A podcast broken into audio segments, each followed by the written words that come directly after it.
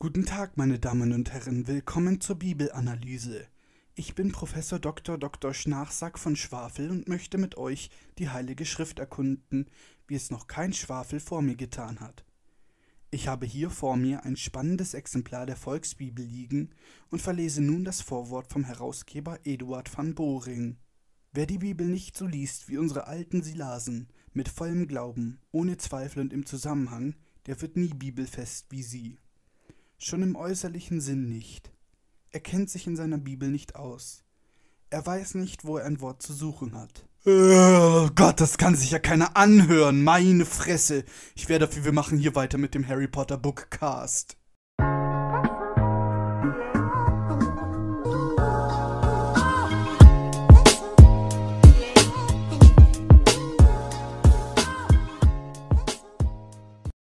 Willkommen zu einer weiteren Folge hier auf meinem Kanal. Mein Name ist Fabi, aka Black Diagon, und gemeinsam nehmen wir uns in jeder Folge ein Kapitel Harry Potter und der Stein der Weisen vor. Ich beschreibe euch, was passiert, denn aus copyright-rechtlichen Gründen darf ich euch das Buch nicht vorlesen. Dann streue ich jede Menge langweilige Fakten und unlustige Witze hinzu, verrühre die Pampe zu einem Einheitsbrei und mische euch daraus eine neue Podcast-Folge. Das hier ist Folge 5.2, denn das fünfte Kapitel ist so groß, dass ich es nicht in eine Episode quetschen wollte, sondern mir Zeit für die Details lassen wollte, was auch der Wunsch der Community war. In der letzten Folge sind Hagrid und Harry nach London gereist, haben Doris Crockford hundertmal die Hand geschüttelt und sind dann in den Innenhof zum Durchgang in die magische Welt gegangen. Beim Nachhören der letzten Folge ist mir etwas aufgefallen. Ich habe ja gefragt, woher Quirrell und Hagrid sich kennen, und mir ist tatsächlich eingefallen, woher. Quirrell ging selbst nach Hogwarts und war da im Haus Ravenclaw. Wahrscheinlich sind er und Hagrid sich öfters mal begegnet und als Dumbledore dann im Kollegium verkündete, wer der neue Lehrer in Verteidigung gegen die dunklen Künste werde, da wusste Hagrid, wer gemeint ist. Ich bitte diese Schusseligkeit von mir zu verzeihen. Starten wir nun mit Folge 5.2. Harry ist ganz überwältigt von den Impressionen der Winkelgasse. Die beiden betreten die magische Welt und während sich hinter ihnen das Steinportal wieder schließt, fällt Harrys Blick auf einen Laden. Vor der Eingangstür stapeln sich einige Kessel, die vom Sonnenlicht beschienen werden. Der Laden heißt Pottages Kesselladen. Ein Name, der nie in den Büchern auftaucht, aber auf Pottermore und im Bonusmaterial zum zweiten Film. Man kann hier also Kessel kaufen. Hier hat Hagrid auch seinen verbeulten Teewasserkessel her. Kessel gehören zur Grundausstattung aller Hexen und Zauberer und werden aus verschiedenen Materialien hergestellt. Da hätten wir einmal die in Hogwarts verwendeten Kessel aus Zinn, Normgröße 2. Es gibt aber auch Kessel aus anderen Materialien. Einige sind aus purem Gold. Ich wette, Dumbledore hat einen solchen irgendwo in seiner Schatzkammer rumstehen. Es gibt aber auch sehr seltene Kessel, die aus dem Panzer von Feuerkrabben hergestellt wurden. Diese Kessel sind so teuer und begehrt, weil der Panzer der Krabben mit kostbaren Juwelen besetzt ist. Ich nehme meine vorherige Aussage zurück. Dumbledore hat safe so ein Kessel. Es gibt sogar Kessel aus Käse. Das ist kein Witz. Der Zauberer Humphrey Belcher kam auf die Idee. Sein Pech war nur, dass keiner diese Käsekessel haben wollten, denn sie waren unbrauchbar. Ich verstehe einfach nicht, warum keiner meine unbrauchbaren Gammelkäsekessel kaufen möchte. Hm, vielleicht weil sie unbrauchbar sind. Ist aber nur so eine Theorie. Harry liest auf dem Schild bei Pottages Kesselladen alle Größen Kupfer, Messing, Zinn, Silber, selbstumrührend, faltbar. Was soll ein faltbarer Kessel sein? Der selbstumrührende Kessel wurde übrigens von einem Zauberer namens Gaspar Chingleton erfunden. Der ist 1959 geboren und besitzt natürlich eine Schokofroschkarte. Den hat Rowling auch mal auf ihrer Seite als Zauberer des Monats vorgestellt. Hagrid deutet auf den Laden und brüllt ganz laut, ja, davon brauchst du einen, aber vorher müssen wir Geld holen. Harry ist ganz überwältigt von den vielen Läden und Eindrücken. Vor einer Apotheke steht eine Frau, die kopfschüttelnd ruft, Drachenleber, 17 Sickel die Unze, die spinnen. Bevor wir uns dem Satz der Frau widmen, kurz noch zu der Apotheke. In den Büchern wird der Name nie genannt, in den Filmen und Spielen steht aber ganz fett der Name Mr. Mulpeppers Apothecary. Wir werden uns auch später in der Folge da hineinbegeben, vorerst laufen wir aber daran vorbei. Die Frau, die sich über die horrenden Preise der Drachenleber beschwert hat, wird namentlich nie genannt, aber zu ihrer Aussage habe ich einiges anzumerken. Cold Mirror hat das in ihrem Podcast zwar schon gesagt, und ich will ja keine Billigversion von ihr sein, aber dennoch steht es hier in meinem Buch, deswegen erkläre ich es jetzt nochmal. In der Zauberwelt bilden 17 Sickel eine Galeone. Ihre Aussage ist also völliger Schwachsinn. Wir sagen ja auch nicht, das Ding da kostet 100 Cent.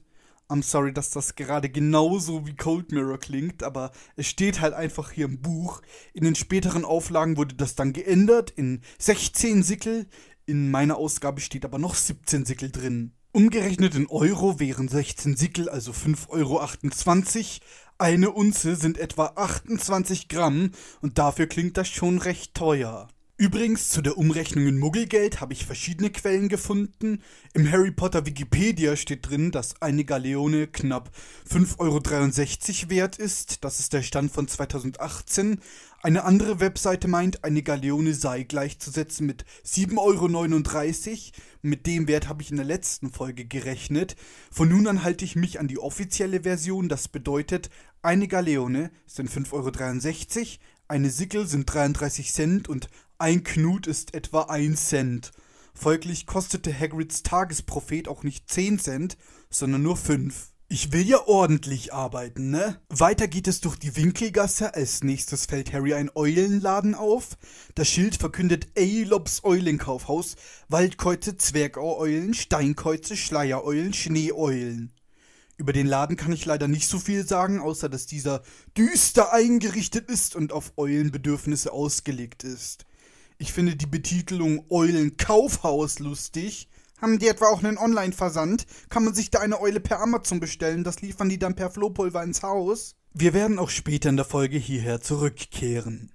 Harry und Hagrid laufen weiter, vor einem Schaufenster stehen einige Kiddies und bestaunen einen Besen. Wir erfahren, dass es der neue Nimbus 2000 ist, der schnellste Besen, den es gibt. Der dazugehörige Laden wird namentlich noch nicht erwähnt. Aus den späteren Büchern wissen wir, dass es der Laden Quidditch Quality Supplies ist. Auf Deutsch Qualität für Quidditch. Richtig übersetzt müsste es heißen qualitatives Quidditch-Zubehör. Das war Klaus Fritz aber zu platt, da hat er als Übersetzer gesagt, nee, das ändere ich jetzt mal in äh, Qualität für Quidditch. Ja genau, das mache ich jetzt so. Es gibt noch mehr Läden in der Winkelgasse, die werden aber jetzt nicht genannt. Es werden nur noch einige markante Merkmale aufgezählt und anhand von denen werde ich jetzt versuchen, den dazugehörigen Laden zu ermitteln. Teilweise beinhaltet das Ganze jetzt Wissen aus der Deluxe Illustrated Slipcase Edition. Die besitze ich nicht, weil man für alle sieben Ausgaben insgesamt über 1000 Euro zahlen müsste. Ja, aber dafür ist sie Deluxe. Ich hoffe, der Zuhörer verzeiht mir, dass ich nicht bereit bin, so viel Geld dafür zu zahlen. Ich lese besagten Buchabschnitt mit den Informationen einmal vor. Manche Läden verkauften nur Umhänge, andere Teleskope und merkwürdige silberne Instrumente, die Harry noch nie gesehen hatte. Es gab Schaufenster, die vollgestopft waren mit Fässern voller Fledermausmilzen und Aalaugen, wackelig gestapelten Zauberspruchfibeln, Federkielen, Pergamentrollen, Zaubertrankflaschen, Mondgloben. Was sind denn bitte Mondglob? Ach so, ein Globus vom Mond. Ich werde jetzt den ganzen Satz auseinandernehmen, was mal wieder ewig in der Recherche gebraucht hat. Einige Läden verkauften nur Umhänge, das könnte Madame Malkins Anzüge für alle Gelegenheiten sein. Andere Teleskope und merkwürdige silberne Instrumente. Dabei handelt es sich mit großer Wahrscheinlichkeit um Wise Acres Zauberausrüstung. Das ist an dieser Stelle schwer zu sagen. Es gibt nämlich einen weiteren Laden für Astronomie-Equipment Dazu kommen wir gleich. Es gab Schaufenster, die vollgestopft waren mit Fässern voller Fledermausmilz und Aalaugen.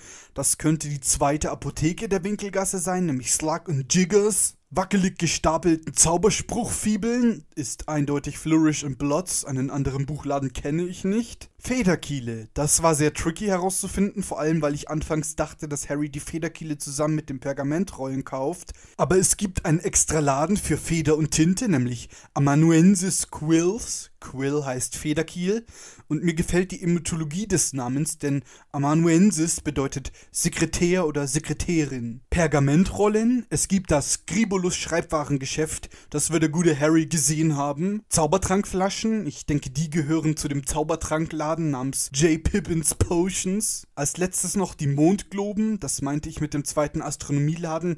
Ich glaube, dass es Twinkles Telescopes ist. Ich kann mich natürlich irren, denn im Wikipedia-Artikel zu Wise Acres Zauberausrüstung steht drinnen, man kann dort einen Mondglobus für 13 Galeonen ersteigern. Das wären ja 73,19 Euro. Aber der Name Wise Acres Zauberausrüstung lässt darauf schließen, dass man dann noch andere Sachen kaufen kann.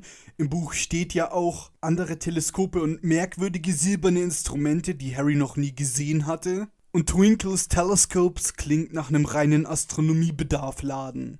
Macht das, was ich sage, Sinn oder interpretiere ich wieder zu viele sinnlose Dinge hinein? Schreibt mir gerne eure Meinung dazu in die Kommentare. Nach 100 Jahren kommen Harry und Hagrid dann auch mal bei Gringotts an.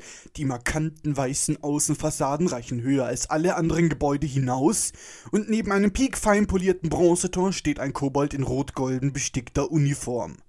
Laut Mythologie ist ein Kobold ein Hausgeist, der sein Haus schützt, aber gerne die Anwohner ärgert, allerdings ohne Schaden anzurichten. Wer einen Kobold besitzt, gilt meist als wohlhabend, kann aber nicht sterben, ehe sie ihren Kobold an eine andere Person abgibt. Ich habe irgendwie gerade die ganze Zeit dieses Kack-Titellied vom Pumuckel im Kopf. Hurra, hurra, der Hagrid mit dem Penner, ha, hurra, hurra, der Wildhüter ist da. Da Kobolde zu den niederen Mythologien gehören, zählen sie zu den Elfen, zu denen auch der Klabautermann gehört, der Kobold eines Schiffes. In Harry Potter sind Kobolde hinterlistige, gierige Wesen, die jeden Vertrag bis aufs Maximum ausreizen. Quasi die Finanzhaie der Zauberwelt.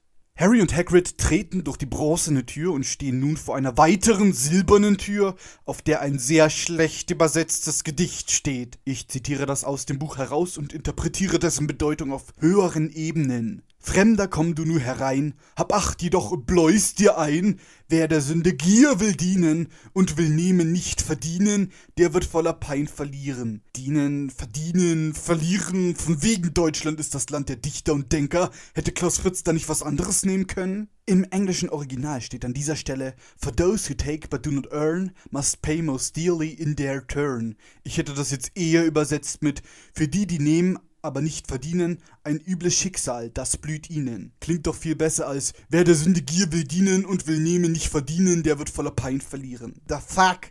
Mir ist durchaus bewusst, dass es schwer ist, Reime zu übersetzen, weil oftmals der Sinn oder ein Wortwitz verloren geht, aber unser guter Klaus Fritz hat einfach eine Zeile dazu gedichtet. Der Rest ist ganz gut übersetzt, damit bin ich relativ zufrieden. Wenn du suchst in diesen Hallen einen Schatz, dem du verfallen, Dieb sei gewarnt und sage dir, mehr als Gold, hart deiner hier.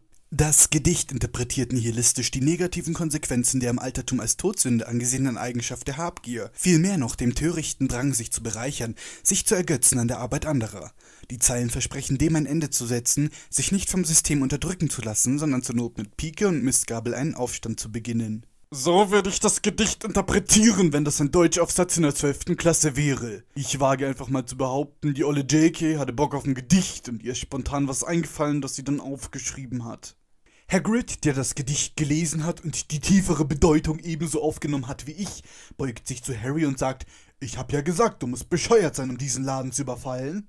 Während sie laufen, verneigen sich die Kobolde um sie herum, etwas, das tatsächlich in Japan gemacht wird, denn wenn man da Kunde bei einer Bank ist, verneigen sich die Bankangestellten vor einem. Ich möchte jetzt 123 Yen abheben. Das ist ein Euro. Konnichiwa, verneigen wir uns alle vor dem Mann, der einen Euro abheben will. An dieser Stelle einige Trivialfakten zu Gringotts. Die einzig bekannte britische Zaubererbank wurde von dem Kobold Gringott gegründet. Oh nein, wer hätte das jetzt gedacht? Man kann hier Zauberergeld in Pfund umtauschen und umgekehrt Pfund in Galeonen.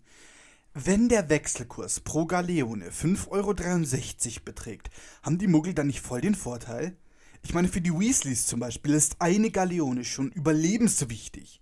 Muggelkinder bekommen aber 5, 6 Euro als Taschengeld. Die können doch dann all ihr Geld umtauschen und dann wären sie reich, oder? Außerdem könnten die Weasleys nicht einfach eine Galeone einschmelzen, wenn sie aus purem Gold ist und in der Muggelwelt damit Kohle scheffeln? Eine 2-Euro-Münze wiegt 8,5 Gramm. Galeonen sind aber ungefähr zehnmal so groß, also rechne ich mal mit 85 Gramm Gold. Ein Gramm Gold ist aktuell 51,61 Euro wert. Bei 85 Gramm Gold macht das einen Wert von 4.386 Euro und 85 Cent. Das wären umgetauscht dann wieder 780 Galeonen und würde man das wiederum einschmelzen, dann käme man auf eine Summe von fast 3,5 Millionen Euro, was etwa 600.000 Galeonen sind. Man könnte sich in kürzester Zeit zum Milliardär machen. Ich glaube, würde man Rowling diese Frage stellen, würde sie uns aus dem Stehgreif erzählen, dass Zauberermünzen einen eingebauten Anti-Schmelz-Zauber haben. Aber da stelle ich mir die Frage, Muggel wissen ja nicht, was Zauberergeld ist. Das heißt, die halten das wahrscheinlich einfach nur für irgendeine antike Goldmünze. Das würde safe irgendwie funktionieren. Ich könnte diese Diskussion um Zauberergeld noch ewig weiterführen und das ist mein Ernst. Man könnte noch sehr viel anmerken und bereden, doch das würde an dieser Stelle den Rahmen sprengen. Stattdessen werde ich jedes Mal, wenn es jetzt in der Geschichte um Zauberergeld geht, einige spannende Gedanken und lustige Fakten mit einbringen. Nur dass ihr schon mal Bescheid wisst. Harry und Hagrid durchqueren die riesige Halle. Hinter langen Schaltern sitzen Kobolde auf Schemeln und thronen über den Köpfen des Fußvolkes. Sie kommen ihren wichtigen Beschäftigungen nach, wie Münzen abwiegen, Zahlen in Folianten kritzeln und Edelsteine prüfen. Schließlich kommen die beiden zu einem Schalter für Kunden. Hagrid, der Ostfriese, grüßt ganz höflich mit einem Moin. Guten Tag, wir möchten ihn mal in Harry Potters Verlies, bitte.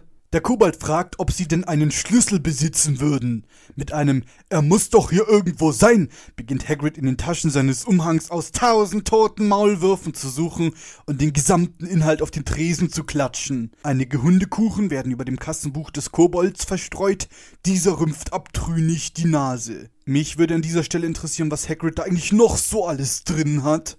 Eine Pfanne, ein Fisch, Bratöl, Tante Hildegards Geburtstagsbrief, ein Besen, Tante Hildegard, ein alter Schlüpfer von McGonagall, an dem ich immer vor dem Einschlafen schnuppere. Harry, es wäre mir lieber, wenn du in Hogwarts niemandem davon erzählen würdest. Und Harry antwortet dann ganz verstört, na klar doch, Hagrid. Während Hagrid immer noch damit zugange ist, den Inhalt seiner Taschen zu leeren, blickt sich Harry um und erspäht zu seiner Rechten einen Kobold, der Rubine abwiegt, so groß wie Eierkohlen. Die Beschreibung steht hier so im Buch. Was sind Eierkohlen? Aus zerkleinerter Steinkohle eierförmig gepresste Kohle. Wortherkunft Determ Determinativkompositum Gesundheit.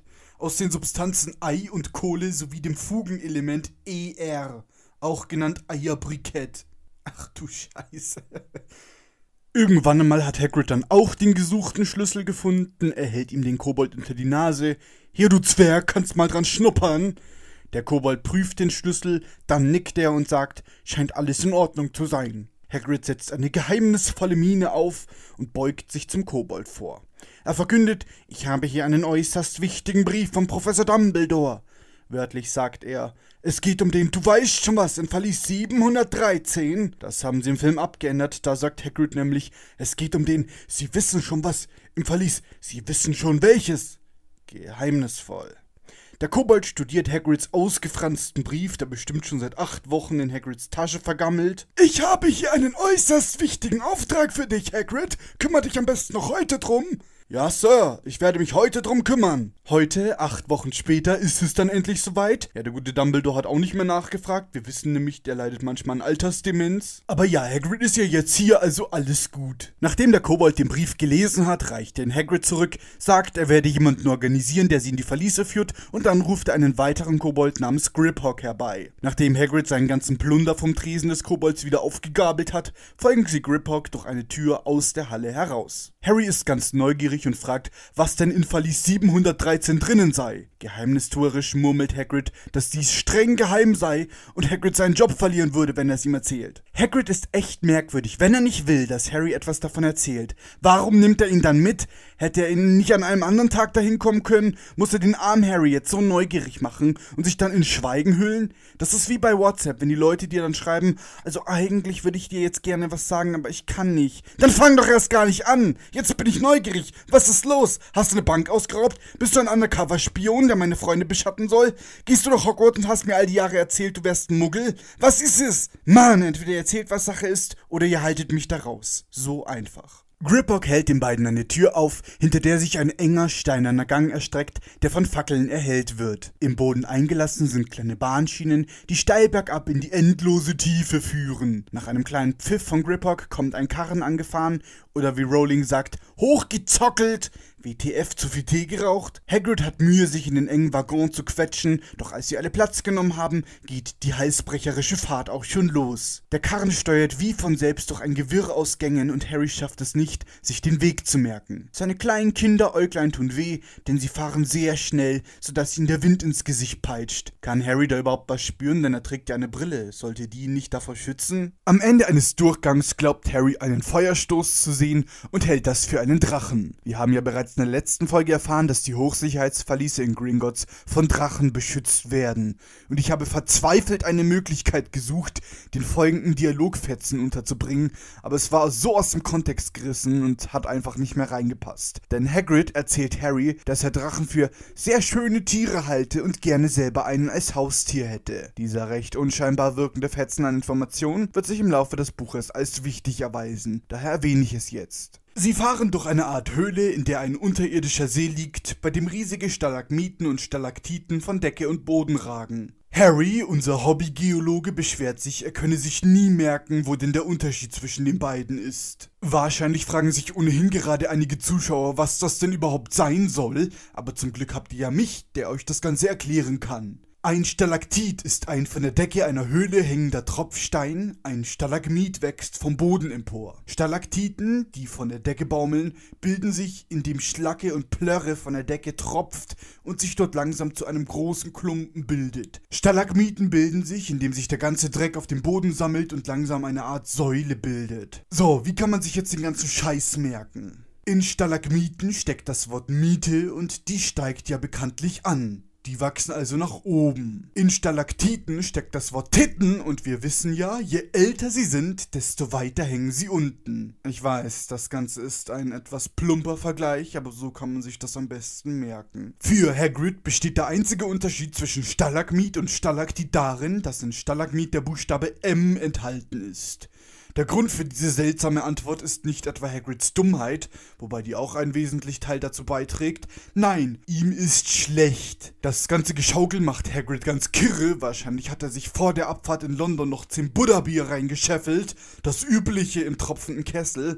Und jetzt ist ihm komischerweise schlecht. Er ist ganz grün im Gesicht, als der Waggon vor einer kleinen Tresortür hält, die in die Wand eingelassen ist. Hagrid ist kurz davor, Harry in den Schoß zu reiern und kann es gerade noch so zurückhalten. Griphock steigt aus und öffnet mit dem Schlüssel Harrys Verlies. In den Büchern erfahren wir nie, welche Nummer der Tresor eigentlich hat, aber wieder mal helfen uns die Filme weiter. Denn im ersten Teil ist das Verlies von Harry mit 687 nummeriert. Vielleicht erinnern sich die Leute unter euch, die die Filme wie ich auswendig kennen, an diesen Dialogfetzen. Verlies 687. Licht bitte. Schlüssel bitte. Fun Fact! Im Videospiel zu Harry Potter und die Kammer des Schreckens hat das Verlies jedoch die Nummer 704. Wer hat da wieder mal geschludert? Ich schieb jetzt einfach mal die Schuld auf Rowling. Griphock öffnet die Tür und ein Schwall grüner Rauch steigt auf. Man könnte meinen, Hagrid hätte einen fahren lassen, aber nein. Ich habe mich an dieser Stelle gefragt, warum denn da grüner Rauch aufsteigt und als guter Rechercheur habe ich sämtliche Harry Potter Bücher nochmal gewälzt, beziehungsweise mir einfach nochmal die anderen Kapitel durchgelesen, in denen Gringotts vorkommt. Doch es gibt kein anderes Verlies, bei dem grüner Rauch aufsteigt. Ist das ein spezieller Zauber, um die Münzen zu schützen? Steigt da vielleicht Giftgas aus? Sind Harry und Hagrid in Lebensgefahr? Ist Hagrid deswegen so schlecht? So viele Fragen und mal wieder sind die Antworten so begrenzt. Ich vermute, Rowling war wieder einmal die theatrale Queen hoch selbst. I mean, Harry dachte, er sei arm und pleite und dann stellt sich heraus, dass er von seinen Eltern viel Geld vererbt bekommen hat. Da hat der Verleger das Buch gelesen und meinte, also JK, ich finde, man merkt doch nicht genug, dass diese Szene überwältigend für Harry ist. Ja, da fehlt noch etwas Rauch, aber kein normaler weißer Rauch, nein, er muss grün sein. Als sich der Nebel verflogen hat, bekommt Harry ganz große Augen. Es stellt sich nämlich heraus, dass er reich ist. Viele Berge an Galeonen, Sickel und Knuts liegen verstreut im Verlies. Hagrid leiht sich erstmal etwas Geld, damit er sein nächstes Saufgelage finanzieren kann und verkündet dann, oh, das gehört alles dir, Harry, alles ist deins. Das erste, das dem kleinen Harry durch die Birne rattert, ist die Vermutung, dass die Dursleys von all dem hier nichts wissen konnten, da sie ihm sonst alles abgenommen hätten. Ohnehin beschweren sie sich eh die ganze Zeit, wie teuer Harry sie eigentlich komme. Ja, ein Kind zu misshandeln und verkümmern zu lassen ist heute gar nicht mehr so billig. Während Hagrid Harry hilft, sein Geld in einen Sack zu scheffeln, erklärt er ihm das Prinzip vom Zauberergeld, welches ich euch schon zur Vereinfachung der geschehenen Ereignisse bereits in der letzten Folge erklärt habe. 17 Silbersickel sind eine Galeone und 29 Knut sind eine Sickel. Ich möchte an dieser Stelle mal anmerken, dass das Geldsystem fucking umständlich ist. Hätten nicht 100 Knuts eine Sickel sein können und 10 Sickel eine Galeone? Warum diese komischen Zahlen? Vor allem Hagrid noch so, nichts leichter als das. Ja, von wegen! Stell dir mal vor, du willst 13 Sickel mit Knuts bezahlen. Wie viel musst du dann dafür ausgeben, hm? Bitte ohne Taschenrechner, denn Technik funktioniert in der Zauberwelt nur sehr eingeschränkt. Also wie viel? Hast du es jetzt ausgerechnet? Das sind 377 Knuts. So, jetzt stell dir vor, du willst 18 Galeonen und 14 Sickel mit Knuts bezahlen. Na, wie viel ist das? Das sind 9280 Knuts. Rechnen wir mal mit 10 Gramm pro Münze, dann hätten wir ein Gewicht von 92.800 Gramm. Das sind 92 Kilo, die du einfach mal so mit dir rumschleppen darfst. Also Hagrid, nichts leichter als das ist etwas untertrieben. Nachdem sie einige Münzen eingepackt hatten, sagt Hagrid, sie sollen nun zu Verlies 713 fahren, aber um Himmels Willen langsamer. Griphock erklärt, er könne nur eine Stufe langsamer fahren und so rasen die drei kurze Zeit später auf den Schienen noch weiter in die Tiefe. Schließlich kommen sie beim sagenumwobenen Verlies 713 an und bei dem Namen hat Klaus Fritz beim Übersetzen wieder mal gepennt, denn er hat an einer anderen Stelle im Buch Verlies 719 übersetzt. In meiner Ausgabe steht das sogar noch drinnen. Ich weise euch dann darauf hin, wenn wir zu diesem Kapitel kommen. Verlies 713 verfügt über kein Schlüsselloch, sondern wird ganz altmodisch per Streicheln geöffnet. Griphock fährt mit seinen langen Pranken über den Rahmen der Tür, die dann einfach so dahinschmilzt. Amüsiert erklärt er das, sollte jemand anderes als ein Kobold versuchen, die Tür zu öffnen, er geradewegs durch diese hindurch gesogen wird und dann in der Falle steckt. Harry fragt, wie oft Griphock denn nachschaue, ob jemand in den Verliesen ist, und der Kobold antwortet verschmitzt lächelnd, vielleicht so einmal alle zehn Jahre. Ja geil, stell dir vor, es kommen Kunden, die etwas aus ihrem Hochsicherheitsverlies holen wollen und dann liegt da erstmal so eine vergammelte Leiche drin. Also ich glaube, ich überlege mir nochmal, ob ich mein Geld zu Gringotts packe. Harry spekuliert, dass in diesem Verlies etwas ganz Wichtiges sein müsse. No shit, Sherlock, wie bist du denn darauf gekommen? Er vermutet irgendwelche kostbaren und seltenen Juwelen und ist dann schon fast enttäuscht, nur ein kleines, mit schmutzigem braunem Papier eingewickeltes Paket zu sehen, das einsam auf dem Boden liegt. Ich will mich ja jetzt nicht beschweren, aber der Inhalt dieses Pakets ist unheimlich wichtig. Warum nimmt man dann kein sauberes Papier? Hagrid hebt das Päckchen auf und lässt es in seiner Tasche verschwinden. Schüttet er dann Dumbledore nachher auch den gesamten Inhalt seiner Tasche auf den Schreibtisch und krümelt ihm wichtige Bücher voll? Harry hält es indes für klug, nicht zu fragen, was da drinnen ist. Der Halbriese hat alles, was er braucht und freut sich nun gar nicht auf den Rückweg aus Gringotts heraus.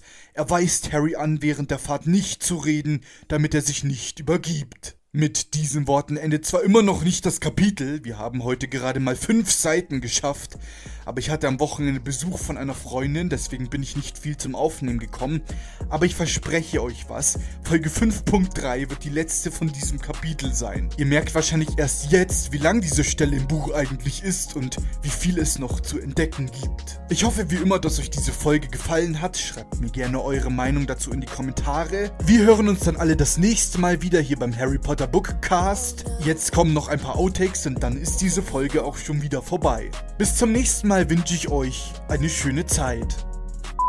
Dann streue ich jede Menge langweilige Fakten und unlustige Wick Wick Wichse. Scheiße. Griphock hält den beiden eine Tür auf. Ich kann nicht lesen. Heute ist mal wieder super Lesetag.